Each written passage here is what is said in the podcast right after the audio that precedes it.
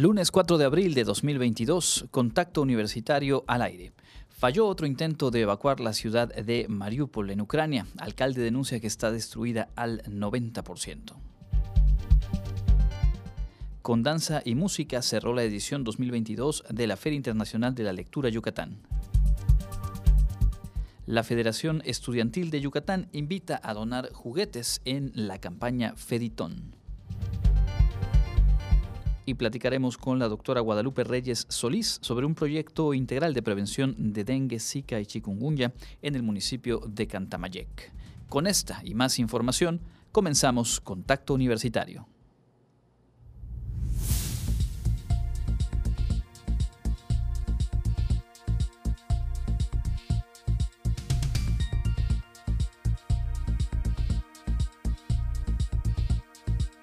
Contacto Universitario nuestro punto de encuentro con la información.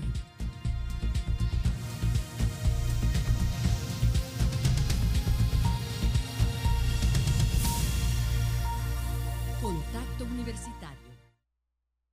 Amigas y amigos de Radio Universidad, les saludamos con mucho gusto en este inicio de semana, listos, listas para compartirles toda la información lo ocurrido en nuestra casa de estudios y también lo relevante que está pasando en el plano local, nacional e internacional. Mi nombre es Andrés Tinoco, junto con todo el equipo de producción. Hoy, por cierto, celebrando el cumpleaños de Jensi Martínez, una de nuestras eh, piezas clave en el equipo de contacto universitario, a quien reiteramos por aquí también la felicitación. Y con la asistencia técnica de Norma Méndez, le damos la bienvenida a nuestro informativo. Antes de ir de lleno con las noticias, tenemos eh, de obsequio algunos ejemplares de del disco compacto 20 aniversario del grupo universitario Atril 6, en el cual, entre otros eh, temas, se incluye un segundo en el camino de Kiki Quique Santander, Me vuelves loco de Armando Manzanero y Piel Canela de Bobby Capó. Si usted quiere eh, llevarse a casa uno de estos discos de Atril 6, 20 aniversario, le, le invitamos a llamar al 9999 2492 14 o bien enviar un WhatsApp al 9999 0022 22. Le vamos a pedir su nombre y teléfono y antes de despedirnos esta tarde daremos a conocer quién resulta ganadora o ganador de algunos de estos discos.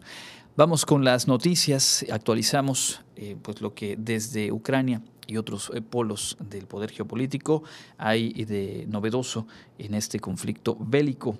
El presidente Volodymyr Zelensky, presidente de Ucrania, visitó este lunes la pequeña ciudad de Bucha y acusó al ejército ruso de haber cometido una masacre contra la población civil. En esta ciudad, ubicada a 37 kilómetros al noreste de Kiev, Zelensky reiteró que hubo crímenes de guerra que serán reconocidos como genocidio calificó a los soldados rusos como asesinos, torturadores, violadores, saqueadores, luego de que decenas de cadáveres fueron encontrados tanto en la vía pública como en al menos dos fosas comunes. Las autoridades locales de Bucha dijeron que debieron cavar estas fosas para sepultar los cuerpos, incluyendo algunos con las manos atadas a la espalda. Imágenes de cadáveres en las calles estremecieron al mundo a más de un mes de la invasión rusa. La escalada de matanzas aún se investiga, pero la fiscal general de Ucrania señaló que se han recuperado los cuerpos de 410 civiles. Rusia, en respuesta, negó su responsabilidad y este lunes el Kremlin eh, desmintió categóricamente todas las acusaciones, asegurando que expertos del Ministerio de Defensa, del Ministerio de Defensa ruso, eh, descubrieron señales de falsificaciones en estos videos. Las reacciones desde Occidente, por supuesto, no se hicieron esperar. Estados Unidos anunció que pedirá a la Asamblea General de la ONU que suspenda a Rusia del Consejo de Derechos Humanos de este organismo, en el cual, por cierto, eh, tiene eh, pues la presidencia de ese consejo. Rusia está en su segundo año de mandato, en el segundo de tres años que le corresponden en este Consejo de Derechos Humanos. Y bueno, a este punto y con estas acusaciones se pide a la ONU pues analizar y de poner, digamos, esa representación rusa en el espacio eh, dirigido a derechos humanos desde el organismo multinacional. También mandatarios occidentales, la OTAN y la propia ONU expresaron horror por los informes de civiles muertos en Bucha y otros lugares de la región de Kiev. Como decíamos en los titulares, el alcalde del puerto de Mariupol dice que el 90% de la infraestructura de la ciudad ha sido eh, destruida en lo que va de este asedio del ejército ruso. Y el presidente Joe Biden, presidente de los Estados Unidos, escaló o reiteró cuando menos las acusaciones en torno a Vladimir Putin. Dijo eh, que quiere un juicio por crímenes de guerra y se dijo partidario de tomar más sanciones en contra de Rusia. Me han criticado, dijo Biden, por llamar criminal de guerra a Putin, pero lo que pasó en Bucha es eh, prueba de que es un criminal de guerra. Así que reitera pues el señalamiento y de acuerdo con autoridades de Ucrania, la invasión que inició el 24 de febrero ha dejado a su paso 20.000 muertos. La ONU contabiliza 4.2 millones de ucranianos que han dejado su país y se estima que otros 10 millones son desplazados dentro del propio territorio. 20.000 muertos, lo que señala Ucrania, lo que ha costado esta ofensiva militar de Rusia contra Ucrania. Tendremos más información internacional un poco más adelante. De momento vamos a compartirle lo que se ha generado en nuestra casa de estudios y arrancamos con pues, la clausura de la FILEI después de nueve días con un programa de más de 400 actividades. Este domingo terminó la edición 2022 de la feria. Yucatán y sus raíces, presentado por el Ballet Folclórico de la Universidad Autónoma de Yucatán, cayó el telón de la décima edición de la Feria Internacional de la Lectura Yucatán Filey 2022. El Teatro José Peón Contreras fue el escenario donde más de 60 artistas presentaron uno de los espectáculos más brillantes de la agrupación. Previo a la presentación, el rector José de Jesús Williams agradeció el formar parte de esta gran fiesta. Este año la Filey llegó a todos los rincones del estado y más allá gracias a las tecnologías. Da tristeza por un lado, pero a la vez también da felicidad, no por la finalización, sino da felicidad por el éxito que se ha obtenido. Y el éxito que se ha obtenido ha sido debido a ustedes, que nos han dado la oportunidad de llevar la Feria Internacional de la Lectura Yucatán a sus casas. El hecho de la pandemia, lo que nos trajo estos dos, prácticamente dos años encerrados, en el 2020 fue imposible llevar a cabo la FILEI, en el 21 lo hicimos literalmente de manera virtual, este 22 mixto, pero principalmente de manera virtual. Posteriormente, el rector entregó un reconocimiento al maestro Carlos Acereto Canto, director general del ballet, por su 39 aniversario y felicitó a todos los integrantes por ese trabajo tan comprometido, profesional e institucional que han realizado durante todos estos años. En esta edición, que se realizó de manera híbrida, se llevaron a cabo más de 450 actividades literarias, artísticas y académicas, las cuales pudieron seguirse de manera gratuita en el portal www.filey.org y permitieron a la sociedad acercarse a los escritores, editores, estudiosos, artistas e invitados a través de la lectura. Para Contacto Universitario, Jensi Martínez. Bueno, y en lo que fue el penúltimo día de actividades, el sábado por la tarde, el académico Francisco José Paoli Bolio presentó su más reciente libro en la Filey. La protección de los derechos humanos, de la democracia, de las personas y la seguridad del desarrollo sustentable son algunos de los puntos sobre los que descansa la tesis del libro La Utopía del Estado Constitucional, escrito por el académico Francisco José Paoli Bolio, aseguró el abogado general de la Universidad Autónoma de Yucatán, Renan Solís Sánchez durante la presentación de la obra, realizada en la décima edición de la Feria Internacional de la Lectura Yucatán, explicó que el autor hace un recorrido por las utopías más importantes de la historia, iniciando por las bíblicas, la de Tomás Moro, Vasco de Quiroga, algunas de Estados Unidos y México, hasta llegar a las que se refieren a Yucatán. Y en todo este recorrido nos lleva de la mano hasta el punto de llegar a lo que plantea como la crisis del Estado Nacional. Básicamente en dos puntos. En la imposibilidad de ejercer su soberanía y sobre todo en la incapacidad de mantener su Estado de Derecho, lo que implica aquella protección a los derechos humanos. Y recordemos que los derechos humanos son supranacionales. Al respecto, la también abogada Julia Rebeca Blanco Rosado coincidió en que este libro inspira a la ciudadanía a generar esas idealizaciones sobre temas que permitirán un mejor desarrollo en ámbitos como el económico, social, cultural y político aseguró que la utopía del Estado constitucional es una obra que da instrumentos de orientación que permiten marcar caminos para ser mejores seres humanos, tener mejores organizaciones y grupos que hagan a la gente sentirse mejor. Luego de hacer un recorrido por la obra, Paoli Bolio recordó que le llevó un total de cuatro años concluirla y se dijo orgulloso de hacer su presentación en la décima edición de la Filey y también en el marco del centenario de la Wadi. Respecto a las utopías, concluyó que han ganado un significado polisémico, pues la mayoría de las personas cuando escuchan esta palabra creen que hace daño, pues se han generado una idea negativa. Sin embargo, afirmó que eso no es así. Para Contacto Universitario, Clarisa Carrillo.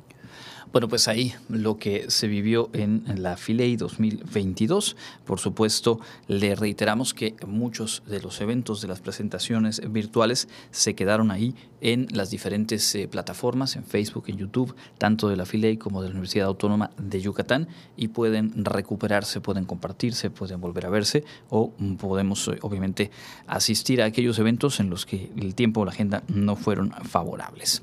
Hablando justo de eventos, este mes de abril continúan las actividades del centenario de nuestra universidad. Le vamos a compartir ahora las invitaciones para poder agendar y invitarlo a sumarse a esta celebración.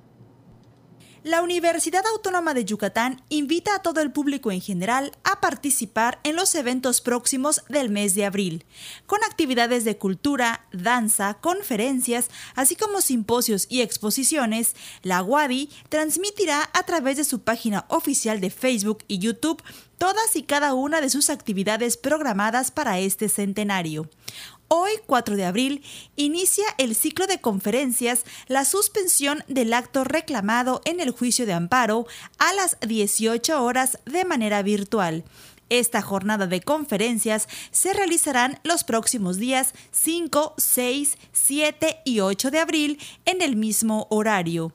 El jueves 7 de abril se llevará a cabo la Cátedra Extraordinaria del Centenario Biodiversidad y Cambio Climático, impartida por el Coordinador Nacional de la Comisión Nacional para el Conocimiento y Uso de la Biodiversidad a las 11 horas en el Auditorio Manuel Cepeda Peraza. El viernes 8 de abril a las 19 horas se realizará el Festival Regional de Gala en la Facultad de Ingeniería de la Guadi. La inauguración de los Juegos Deportivos del nivel medio superior será el próximo 28 de abril a las 19 horas en el Centro Deportivo Universitario de la Guadi y el próximo 29 de abril en la Unidad Multidisciplinaria de Tizimín se realizará el evento Jaranas Yucatecas. Estas son algunas de las actividades que se realizarán próximamente. La cartelera completa la podrás encontrar en la página de Facebook Universidad Autónoma de Yucatán. Para Contacto Universitario, Jensi Martínez. Y esta mañana se presentó una campaña que recaudará juguetes para alegrar a niñas y niños de comunidades el próximo Día de las Infancias. Para celebrar el Día del Niño y la Niña con las infancias de comunidades que viven en situación vulnerable en el interior del Estado, la Federación Estudiantil de Yucatán AC, a través de sus diferentes consejos estudiantiles y sociedades de alumnos, organiza el Feditón, una recolecta y entrega de juguetes para pequeños de Xochel, Petac y Zununcan. En rueda de prensa, la presidenta de la FEDI, Salma Alcocer, informó. Venimos a platicarles sobre un proyecto que lleva muchísimos años dentro de la Federación Estudiantil de Yucatán. A decir verdad, lleva todas las generaciones en las que hemos estado. El Feditón, ¿no? El Feditón tiene como objetivo recolectar juguetes, pero no solo para, no sé, ay, que están bonitos los juguetes, ay, que, que los niños solo quieren juguetes, ¿no? Sino realmente estos juguetes van a ayudar al desarrollo de las infancias y sobre todo las infancias que dentro del estado de Yucatán no cuentan con tantos recursos para tenerlo. Para realizar donaciones, la comunidad estudiantil de la Universidad Autónoma de Yucatán podrá hacerlo en los cubículos estudiantiles que se encuentran en las diferentes facultades de esta casa de estudios, mientras que para el público en general estará disponible un punto de acopio en el Centro Cultural Universitario de la UADI todos los domingos de 8 a 12 horas. En esta ocasión, el Feditón busca recolectar juguetes nuevos, seminuevos o en buen estado, así como peluches, pelotas, cuerdas para saltar, balones o de preferencia aquellos que no utilicen baterías o cargador. Los jóvenes estudiantes de la UADI que participan en la organización pretenden rebasar el número de juguetes recaudados en el 2021, siendo la meta para el 2022 un total de 600 juguetes más uno. La entrega de juguetes se realizará el próximo 30 de abril en las tres comunidades que son Xochel, Petac y Tzununcan. Para Contacto Universitario, Clarisa Carrillo pues ahí la invitación, la verdad es que vale la pena, por supuesto, sumarse. Y completamos este bloque de noticias universitarias con el cierre de un espacio de capacitación impulsado en la Facultad de Contaduría y Administración para prevenir delitos como el lavado de dinero. Un aproximado de 20 estudiantes conforman la primera generación del diplomado en prevención de lavado de dinero en el sector no financiero impartido en la Facultad de Contaduría y Administración de la Universidad Autónoma de Yucatán. Durante la ceremonia de clausura y entrega de reconocimientos, el presidente saliente del Sistema Estatal Anticorrupción, Javier Montes de Oca, indicó que esta primera generación marca el camino en una cultura contra la corrupción. Caminar en un camino aún no andado, aún no abierto, tiene grandes retos, pero enormes episodios grandes. Y ver el programa que tomaron marcos legales nacionales e internacionales y ver la lista de las actividades vulnerables en México que ustedes monitorean, llamémoslo así, sin duda demuestra que vamos en brechas paralelas, pero rumbo al mismo objetivo. En tanto, la maestra Marta Isabel Bojorque Zapata, jefa de la unidad de posgrado e investigación de la facultad, en representación del director, recordó que este proyecto se inició en 2020, sin embargo la pandemia y la gente tenían otras necesidades, pero se logró concretar. En esta ceremonia se entregaron constancias a quienes tomaron el diplomado en prevención de lavado de dinero en el sector no financiero, así como a quienes solo participaron en alguno de los módulos denominados Revisión Externa del Cumplimiento de las disposiciones para la prevención de lavado de dinero y prevención de lavado de dinero para actividades vulnerables. Para Contacto Universitario, Karen Clemente.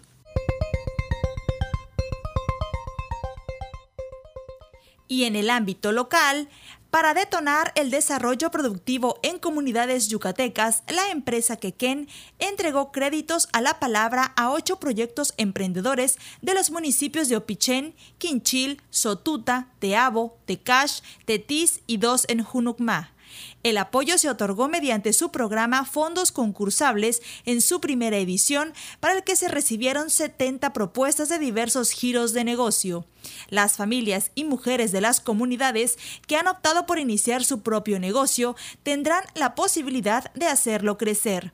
Los recursos asignados por proyecto deberán ser utilizados en inversión para desarrollar el emprendimiento, sea con la compra de insumos o la adquisición de herramientas para la fabricación de productos artesanales y de uso cotidiano. Con el objetivo de mejorar la convivencia armónica entre la ciudadanía al aplicar estrategias de prevención social del delito, el Ayuntamiento de Mérida, en coordinación con la Policía Municipal, extendió el programa Policía Educativa a las comisarías.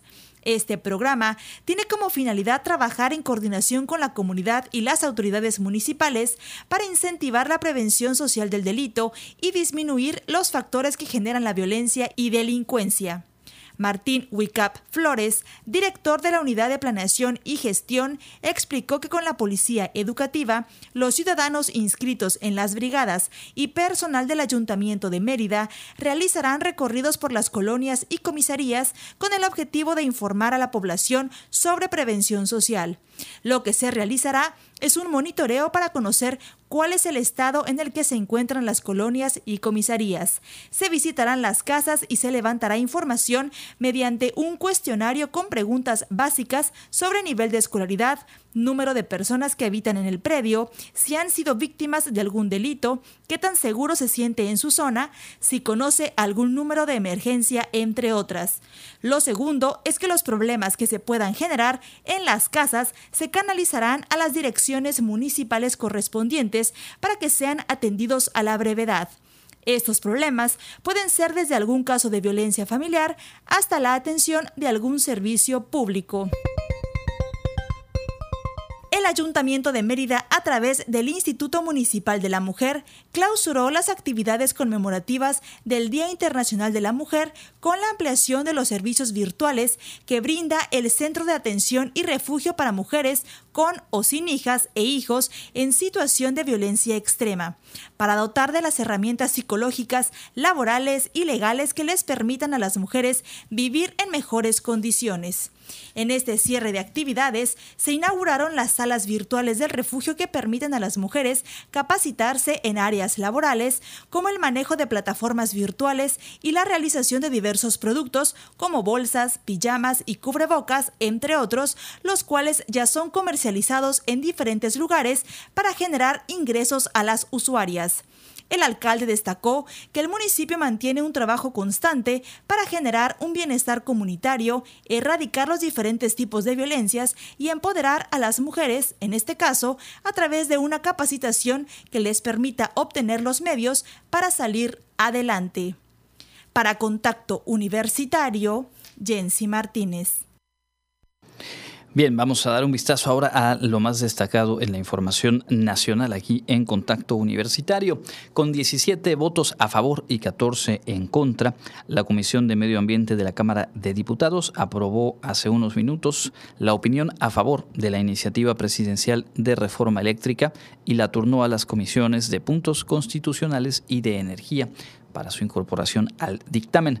La opinión fue avalada por el bloque conformado por Morena, Partido Verde y Partido del Trabajo, mientras que legisladores del PAN, PRI, PRD y Movimiento Ciudadano rechazaron el dictamen y anticiparon que el voto de sus respectivas bancadas será en contra de la propuesta de reforma eh, enviada por el presidente.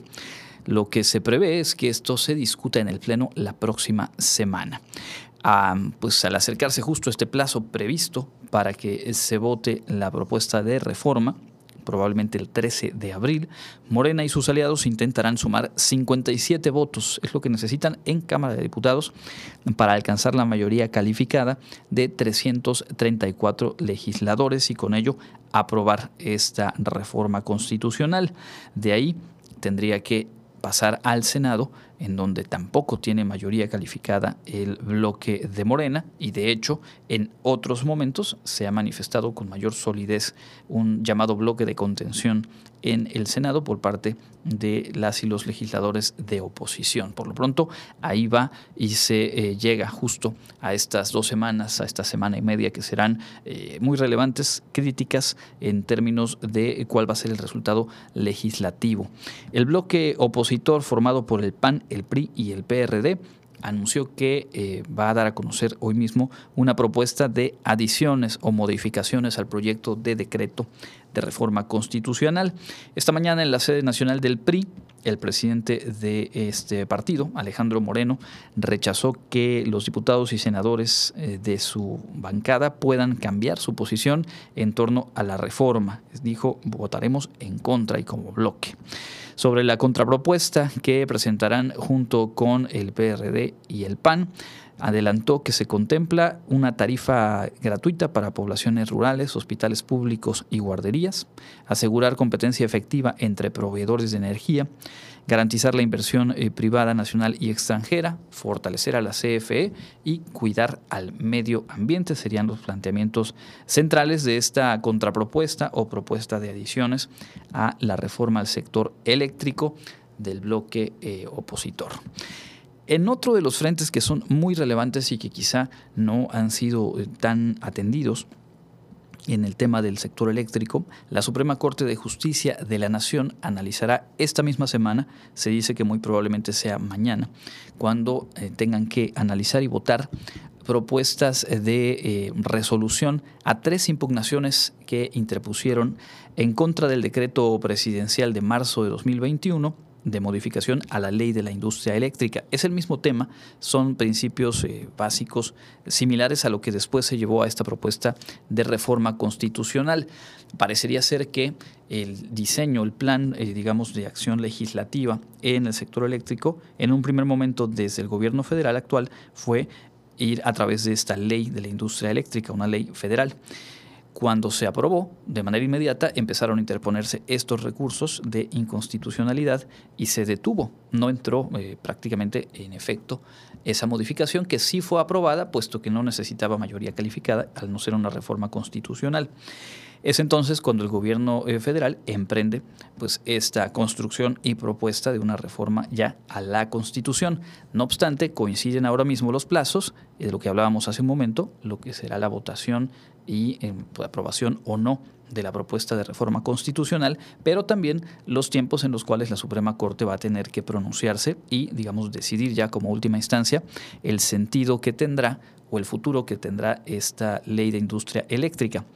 La ministra Loreto Ortiz Alf fue la encargada de elaborar los tres proyectos de sentencia que van a ser votados y discutidos en el Pleno.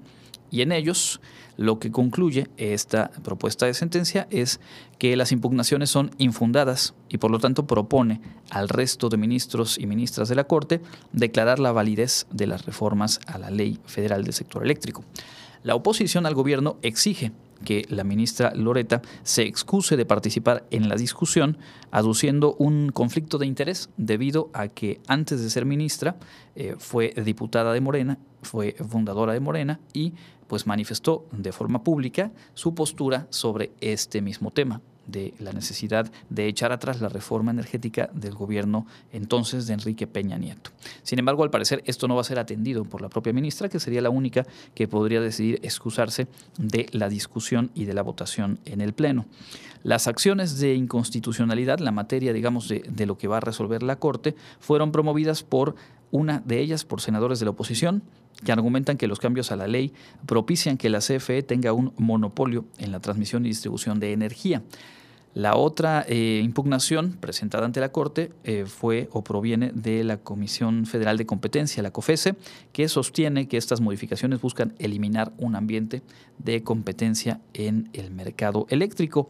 Y también el gobierno de Colima acusó que se viola el derecho a un medio ambiente limpio al impedir el desarrollo de políticas públicas que promuevan el uso de energías limpias. Todo esto lo tendrá que eh, votar el Pleno de la Suprema Corte y se requieren 8 de 11 votos.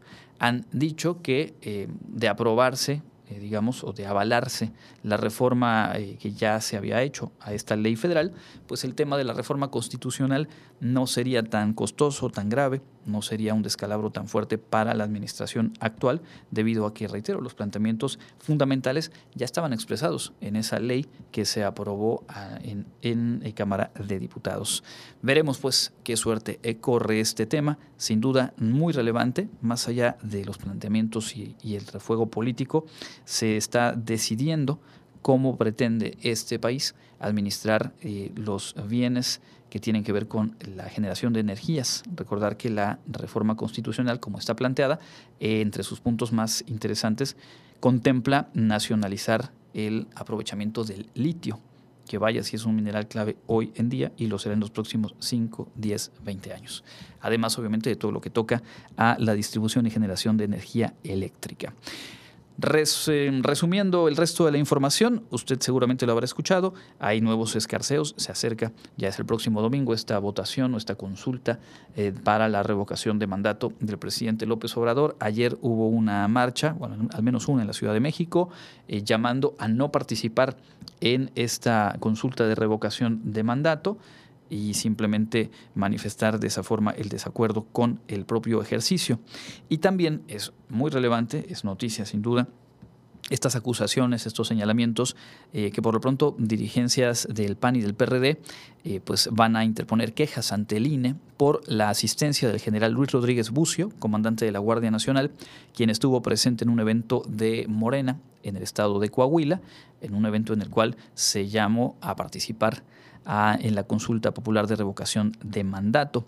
De manera paralela, militantes de esos dos partidos, del PAN y del PRD, también han acusado y ha circulado la imagen de que un avión de la Guardia Nacional fue utilizado para transportar al secretario de Gobernación, Adán Augusto López, y otros personajes como el subsecretario de Seguridad y Protección Ciudadana del Gobierno Federal, Ricardo Mejía, el comandante de la Guardia Nacional, Luis Rodríguez Bucio, el senador Armando Guadiana y el presidente de Morena, Mario Delgado, los habrían trasladado de la Ciudad de México a estas actividades que tuvieron ayer en el norte del país.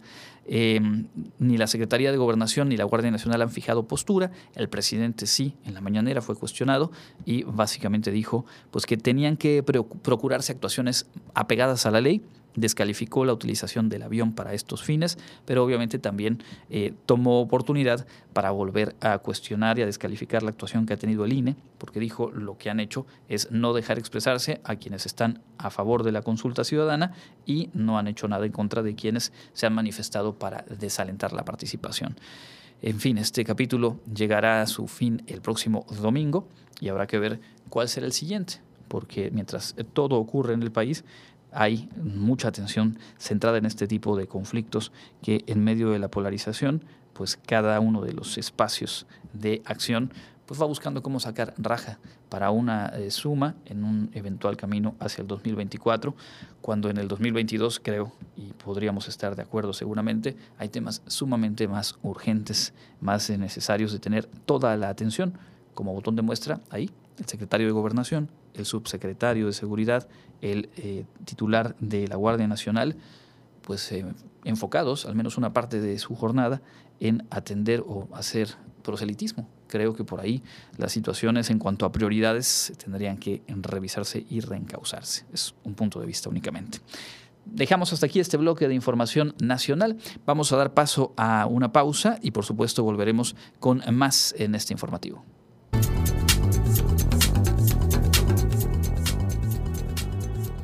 Información del Comité Institucional para la Atención de los Fenómenos Meteorológicos Extremos de la UADI, para hoy lunes 4 de abril tenemos ambiente caluroso con cielo mayormente despejado a medio nublado.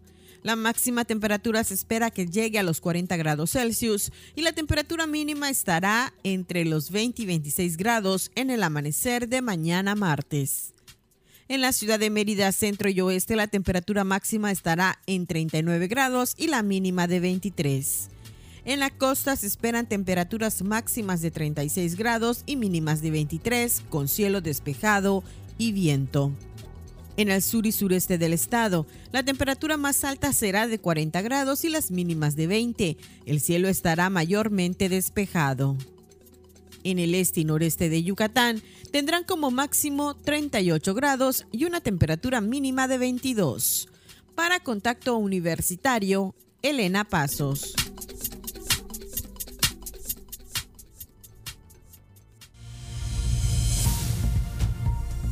Contacto Universitario, nuestro servicio informativo en radio.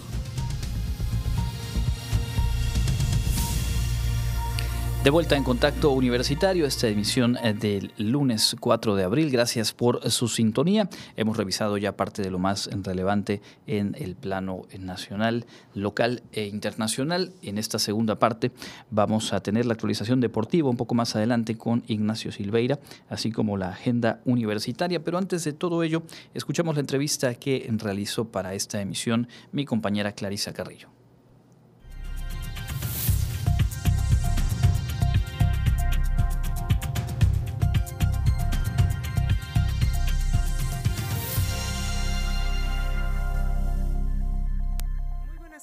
Amigos de Contacto Universitario. El día de hoy se encuentra con nosotros la doctora Guadalupe Reyes Solís, quien es profesora investigadora del Centro de Investigaciones Regionales Dr. Hideo Noguchi de la Universidad Autónoma de Yucatán. Muchas gracias, doctora, por estar con nosotros y muy buenas tardes. Muchísimas gracias por permitirnos este espacio para compartir un poco de lo que hacemos y de lo que estamos trabajando. Bien, el día de hoy nos viene a hablar sobre este proyecto Escenarios Reales de Aprendizaje, la comunidad como agente promotor de cambio en materia de salud educativa para la prevención de enfermedades transmitidas por vectores en una entidad rural yucateca, que en este, en este caso hablamos de Cholul en Cantamayega. Así es es nuestra comunidad de aprendizaje. Compartimos con 25 niños y un grupo de 15 mujeres este proyecto que venimos desarrollando junto con nuestra comunidad para compartir un poco el conocimiento que se tiene sobre los patógenos, los vectores y algunas enfermedades que son transmitidos por estos, como dengue, zika, chikungunya, riqueciosis, la enfermedad de Chagas, entre otros. Doctora, ¿desde hace cuánto se, se empieza este proyecto y cómo ha ido evolucionando? Bueno, este proyecto surge a partir de, de la misma comunidad, platicando con nuestras mujeres, con nuestros niños, sobre quieren saber más sobre insectos, más sobre algunas enfermedades.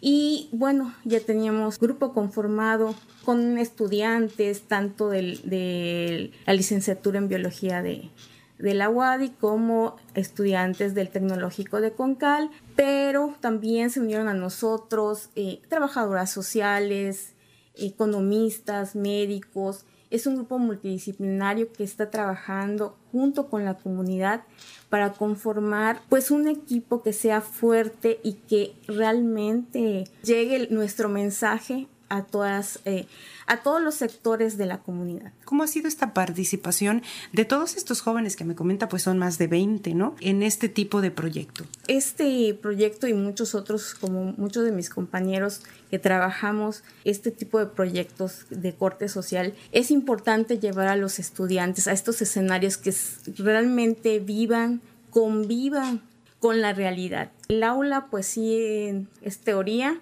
pero aquí es la aplicación de esa teoría junto con la comunidad. Entonces, pues ha sido bastante enriquecedor por ambas partes porque pues nosotros como también como investigadores participamos, aprendemos de los estudiantes, los estudiantes aprenden de nosotros, aprendemos de la comunidad, la comunidad aprende junto con nosotros y ha sido pues una participación por parte de, de los estudiantes con, mucho, con mucha motivación, aprenden, eso ha, dado como resultado que algunos de ellos tomen clases de maya, igual de lengua mexicana de señas, porque sabemos y hemos visto que son grupos que necesitan que el mensaje les llegue. Eso es muy, muy, este, muy interesante ver a los chicos que sin que nosotros como investigadores les digamos, ah, tienes que hacer esto, sino que, de ellos sale la idea de vamos a tomar clases, vamos a hacer esto, vamos a hacer aquello y convivan de verdad y de cerca con la comunidad. ¿Cómo se involucran en, este, en, este, en este proyecto? Es decir, ¿participan en algún tipo de cursos, talleres? Es decir, ¿cómo, cómo ellos eh, llevan este, este proyecto a la comunidad? ¿Cómo participan con ustedes, investigadores, los estudiantes? Bueno, de la comunidad vienen las ideas y las trabajamos en conjunto con ellos. Los talleres vienen de la iniciativa de los muchachos. Ah, esto podríamos conocerlo, esto de tal manera, esto no lo sabíamos. Entonces todo se va conjuntando y entre todos terminamos de, afinar los detalles, los trabajamos los talleres, han tomado cursos de estadística, eh, cursos obviamente de, lengua maya, lengua de señas, también cada semestre o cada año la unidad de proyectos sociales imparte un, un taller para estudiantes, ellos también toman esos talleres que son importantes para que desde la perspectiva de otros investigadores también puedan aprender. Esos proyectos sirven para que los estudiantes vean la realidad, vean y vivan la realidad, no solamente eh, lo vean de lejitos o lo vean en la tele o en, en, las aulas, sino que realmente convivan y se sientan parte de la misma comunidad. Y una de las cosas más interesantes es que la comunidad nos ha aceptado y se vuelven nuestras compañeras, nuestras amigas, hemos visto crecer a los niños, entonces todo eso es, es parte de, pues, de este proyecto, no es solamente un trabajo de talleres, es un trabajo también de vida, aprendes y creces junto con tu comunidad y eso es muy, muy, este, Bueno, a mí me gusta mucho, es muy bonito. Es enriquecedor personalmente y profesionalmente para los chicos, ¿no? Y para ustedes investigadores. Así es, así es, es creces, eh, creces y entiendes la realidad, te, este, te, haces amiga, confía la gente en ti, tú confías en ellos. Eso es, creo que una de las cosas más importantes de, de estos proyectos. La confianza, la, este, el, el aprender el estar ahí y que ellas estén eh, junto con nosotras, no solamente las mujeres, también los niños. Para mí es muy enriquecedor, definitivamente. Hablando un poquito más sobre el, el, proyecto aplicado en la comunidad, ¿cómo se lleva a cabo este, este aprendizaje, este conocimiento de, de las enfermedades transmitidas por vector? Impartimos cursos junto con la comunidad, hacemos actividades, hemos hecho concursos, producimos material educativo, lo compartimos con la comunidad y la comunidad a partir de ahí nos pide, bueno, sería buena idea replicar esto, nos gusta tratar de, pues a lo mejor de hacer un, un eh, cartel, una muestra fotográfica.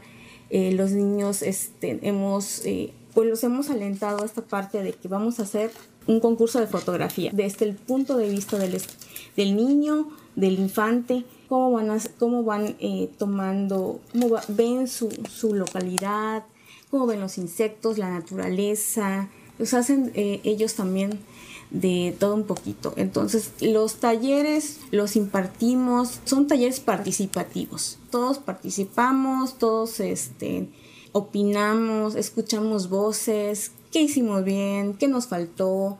Y pues hacemos muchas, muchas actividades de concursos y de producimos sobre todo muchísimo material este, educativo.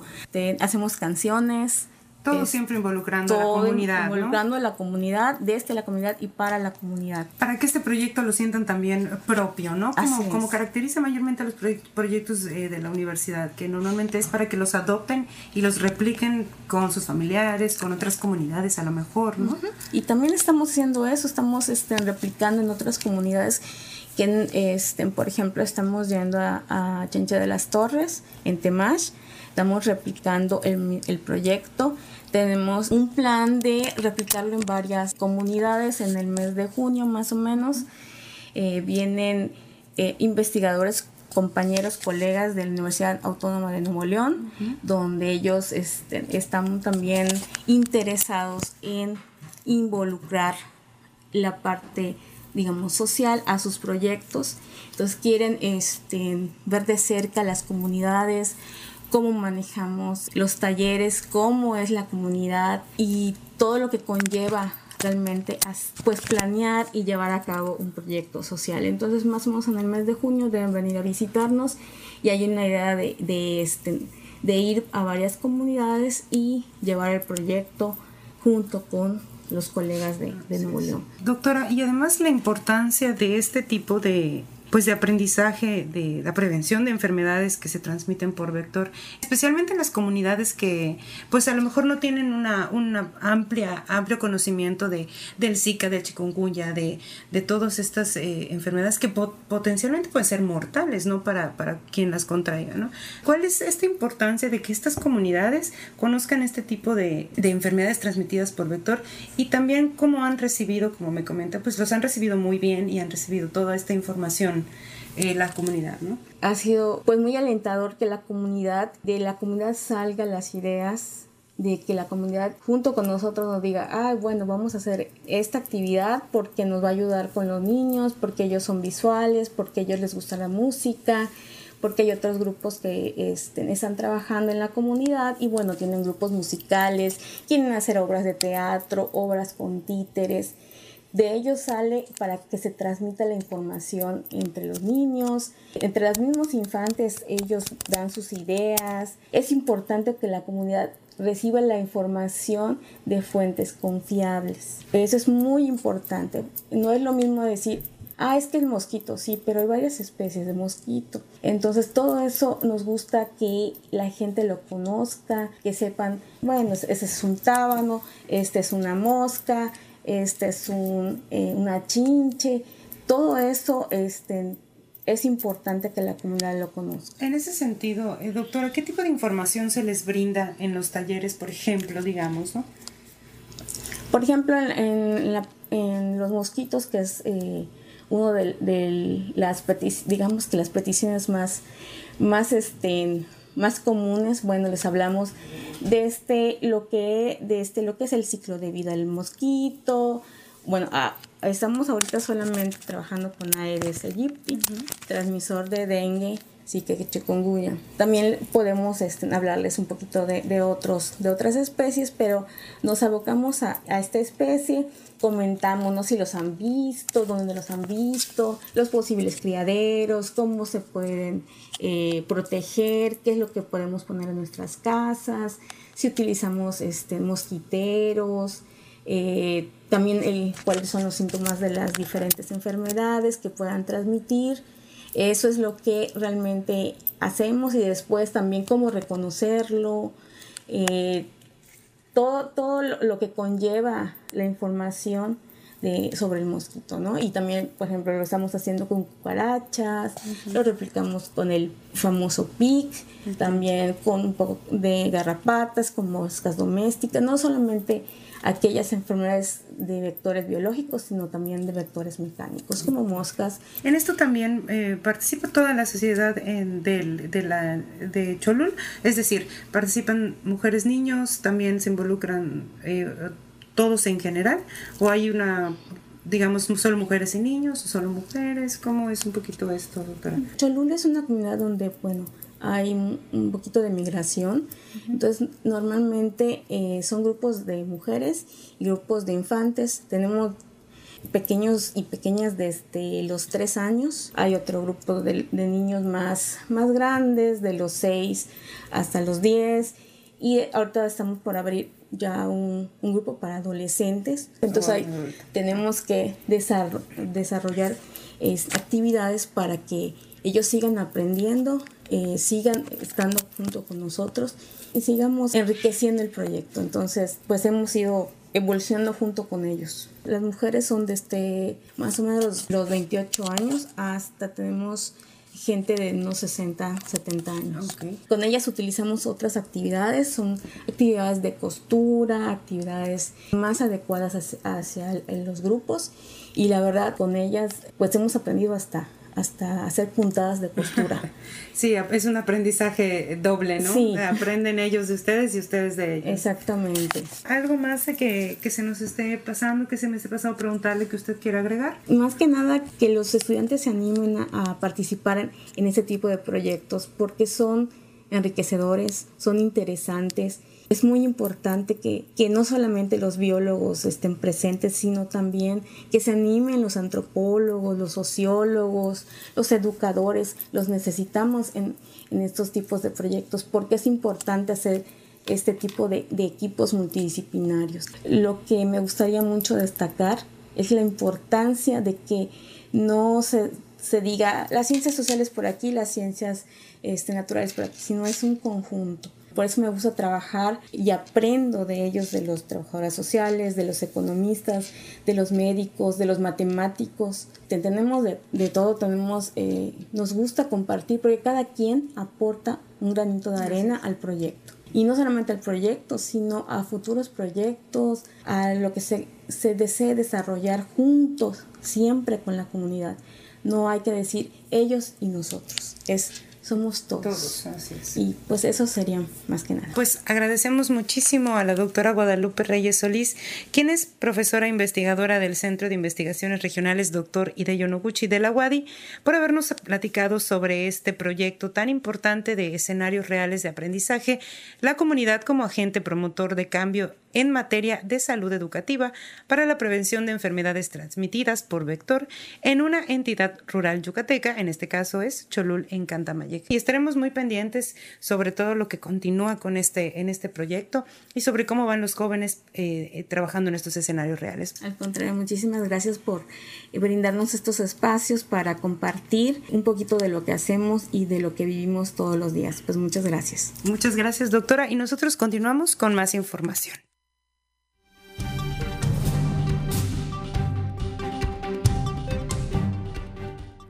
En información internacional, el secretario general de la ONU, Antonio Guterres, acusó hoy a algunos gobiernos y empresas de mentir acerca de sus compromisos contra el cambio climático, tras un informe alarmista de expertos que piden un freno urgente a las emisiones de los gases de dióxido de carbono, también nombrados como CO2 sin unas políticas ambientales más enérgicas de las adoptadas actualmente, las emisiones de gases invernadero aumentarán más allá de 2025, lo que supondría un calentamiento global de 3.2 grados hacia el 2100 cuando el objetivo es no superar los 1.5 grados, advierte hoy un nuevo informe de la ONU.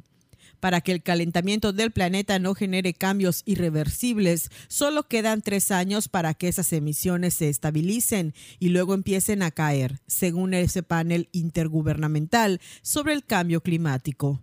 Hay que abandonar el carbón y reducir en al menos un 60% el uso del petróleo y del 70% en el caso del gas, de aquí a 2050, según el informe de expertos.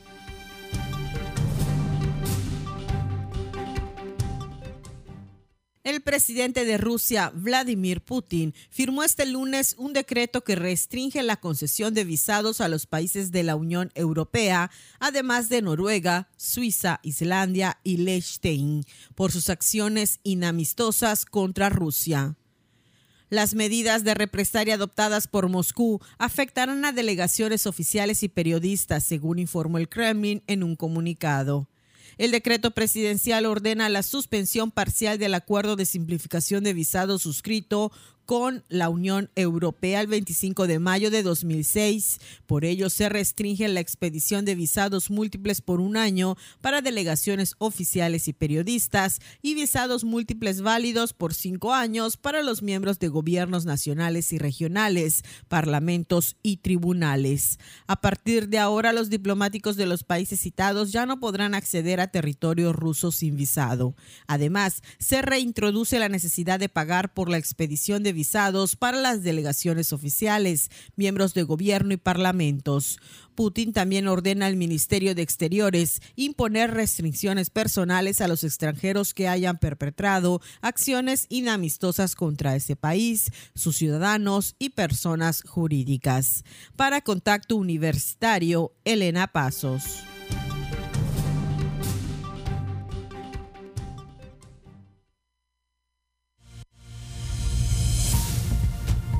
Sigue en contacto.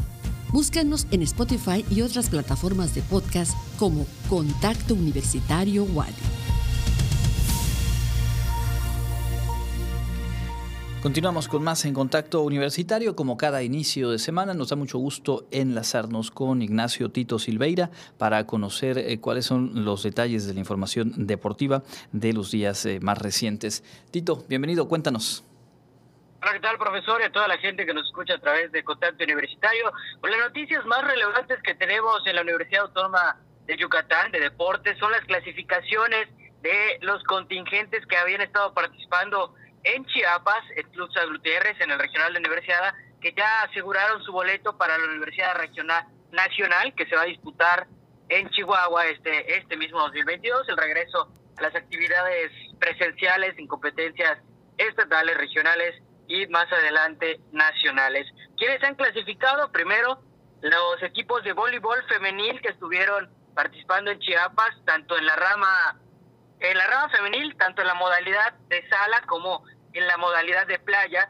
Así que los dos eh, equipos que entrena el profesor Jesús Mijangos consiguieron su clasificación a la siguiente ronda, que ya es la fase nacional. Así que buen trabajo por ellos. Pero también tenemos cuatro boletos en la disciplina del ajedrez, en donde son tres femeniles y uno varonil. Cinco rondas fueron las que se disputaron en Chiapas en cada una de estas dos ramas. Y no solo tuvimos tres clasificaciones femeniles, sino que además de las 20 participantes que hubieron en toda la competencia, las de la WADI fueron las que hicieron el 1, 2 y 3 de las cinco clasificadas que salieron de esta competencia regional. Son las que ya ya esperaríamos que fueran clasificadas como Magdalena Matú Carballo, del campus de Arquitectura, Hábitat, Arte y Diseño, que hizo cuatro puntos de cinco posibles en toda la competencia, quedando en el primer lugar. En el segundo lugar, también medallista de Universidad, Jenny Herrera Cámara, eh, que hizo 3.5 puntos de cuatro, de cinco posibles, fue la número dos de toda la competencia y con el mismo puntaje, pero por diferencia en el criterio de desempate, Ana Cristina Herrera Cámara, quien es de la Facultad de Psicología, al igual que su hermana, que fue la que ocupó el segundo puesto, hizo 3.5 puntos y también avanzó a lo que es la fase nacional de Universidad. Así que tenemos a nuestras dos últimas medallistas de ajedrez que van a estar buscando otra vez ser medallistas, subir al podio en la siguiente Universidad Nacional, así como también a Ana Cristina Herrera Cámara, que está en busca de su primera participación como representante de la UADI en este tipo de competencias, porque había estado el Campeonato Nacional eh, Universitario, que se disputó aquí mismo en Mérida, Yucatán este año, y pero no en una competencia de este tipo como es ya la Universidad Nacional. Mientras que en la rama varonil, Samuel Muñoz Villarino, quien sigue siendo el más destacado en la rama varonil de todo el ajedrez de la UADI, también consiguió su clasificación obteniendo 3.5 puntos y quedando como el número 4 de toda la competencia. Esto en el ajedrez. Y también hay clasificaciones en el taekwondo, porque la UADI en la etapa regional clasificó Ángel Brito, Fernanda Vázquez y Fernanda Solís. Ángel Brito hizo su clasificación en la categoría de sub 54 kilogramos, Fernanda Vázquez en más de 73 kilogramos y Fernanda Solís hizo el, su lugar lo consiguió en la categoría sub 67 kilogramos. Tres de los cinco representantes de esta disciplina que asistieron al regional en Chiapas son los que están clasificados a lo que es la siguiente ronda, la Universidad Nacional, que son los primeros en obtener su boleto después de la fase regional por la Universidad Autónoma de Yucatán. Perfecto, entonces ya tienen boleto para eh, el Nacional en Chihuahua. ¿Ya hay fecha para el Nacional? Todavía no se ha determinado exactamente cuál va a ser la fecha de este Nacional, pero va a ser en el próximo mes, en el mes de mayo, cuando ya termine todas las fases regionales, que se vaya a disputar en Chihuahua, Ciudad Juárez, precisamente la Universidad Autónoma de Ciudad Juárez va a ser la organizadora de este evento que se va a disputar en, en el mes de mayo. Perfecto. ¿Hay todavía pendiente la participación de Jaguares o ya digamos los que nos acabas de describir son quienes integrarán la delegación Jaguar? No, todavía quedan muchas competencias que se van a disputar en la fase regional, pero por todavía criterios y términos de pandemia están un poco distribuidas en, tantos estados, incluso aquí en Yucatán vamos a tener eh, algunas disciplinas que se van a disputar, hay otras disciplinas que por el número de inscritos se hace de manera clasificatoria nacional, como es el caso del esgrima y otras disciplinas individuales. Y también hay clasificados que por la situación que es la misma de pandemia, que ya no, no todos se encuentran listos para regresar a la, la modalidad presencial del deporte, hay clasificados que automáticamente estarán en la fase nacional. Pero esta lista todavía se va a dar a conocer cuando ya se termine todas las clasificaciones regionales. Perfecto. Bueno, por lo pronto ya las primeras y los primeros jaguares eh, listos eh, para asistir a Chihuahua, voleibol eh, femenil, tanto sala como playa, ajedrez con cuatro boletos y taekwondo con tres boletos. Me decías también que mañana se inaugura una exposición fotográfica muy destacada en el marco del centenario de la UADI. Así es, para seguir celebrando el primer centenario de la Universidad Autónoma de Yucatán, mañana vamos a tener la ceremonia de inauguración de la exposición fotográfica Una mirada gráfica del deporte universitario a través de sus años, que es en este marco de la celebración, está hecha por el Programa Institucional de Cultura Física y Deporte, y también en conjunto con la Fototeca Pedro Guerra para realizar esta exposición que refleja la evolución del deporte universitario a través de los años.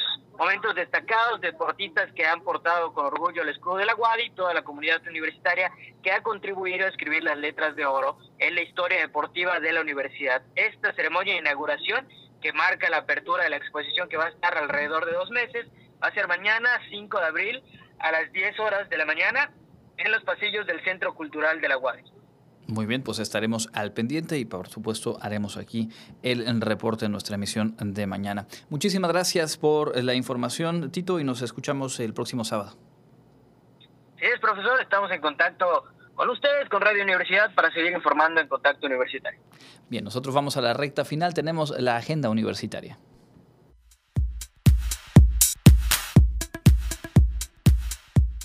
¿Qué tal amigos? Enseguida les presentamos parte del programa del Centenario de la Universidad Autónoma de Yucatán. Te invitamos a ser parte de la Cátedra Extraordinaria del Centenario con el tema Biodiversidad y Cambio Climático que impartirá el doctor José Sarucán Kermés coordinador nacional de la Comisión Nacional para el Conocimiento y Uso de la Biodiversidad. La cita es en el Auditorio Manuel Cepeda Peraza y en línea mediante el face.wadi, el día 7 de abril a las 11 horas. Continuamos con el ciclo de conferencias La suspensión del acto reclamado en el juicio de amparo, donde se impartirá la conferencia La suspensión del acto reclamado en el amparo directo. Este tema lo impartirá el magistrado Miguel Ángel González Escalante se llevará a cabo en línea mediante face.wadi a las 18 horas. No te pierdas la conferencia Revalorando el documento fotográfico del Fondo Universitario de la Fototeca Pedro Guerra en el marco de la séptima Feria del Libro de Biología 2022, impartido por Cintia Cruz Castro y Ricardo Pat Chan. Se transmitirá por face.wadi y por YouTube en Wadi Institucional. La Facultad de Enfermería de nuestra Casa de Estudios te invita a cursar el diplomado en Enfermería Oncológica que se impartirá a partir del 12 de mayo hasta el 28 de octubre. Para mayor información e inscripciones puedes escribir al correo posgrado.enfermería@correo.wadi.mx. Y la Facultad de Derecho de nuestra Casa de Estudios te invita a formar parte de la segunda generación de nuestra maestría en Derecho Procesal que iniciará en agosto de 2022. Para pertenecer a ella, consulta la información en www.ingreso.wadi.mx diagonal posgrado. No olvides hacer tu registro en línea antes del 29 de abril. No te pierdas los eventos que la universidad tiene para ti. Mi nombre es Fabiola Herrera Contreras, Comunicación Digital, Audiovisual e Identidad. Muchas gracias a Fabiola y a todo el equipo que conforma la producción de este informativo. Bueno, pues no, no recibimos llamadas, así que eh, el obsequio que habíamos ofrecido pues queda pendiente. En otra ocasión, por supuesto, nos hará mucho gusto eh, poder hacérselo llegar. Entre tanto, nos despedimos enviando, por supuesto, un saludo a cada uno, a cada uno de ustedes. Gracias por habernos sintonizado. Les recuerdo mañana a las 8 de la mañana, Elena Pasos, y yo les espero de vuelta en punto de las 2 de la tarde aquí en Contacto Universitario. Gracias a Norma Méndez en los controles técnicos. Mi nombre es Andrés Tinoco. Que tenga una excelente tarde de inicio de semana. Contacto Universitario. Nuestro punto de encuentro con la información. Una producción de la Coordinación de Comunicación Institucional de la Universidad Autónoma de Yucatán.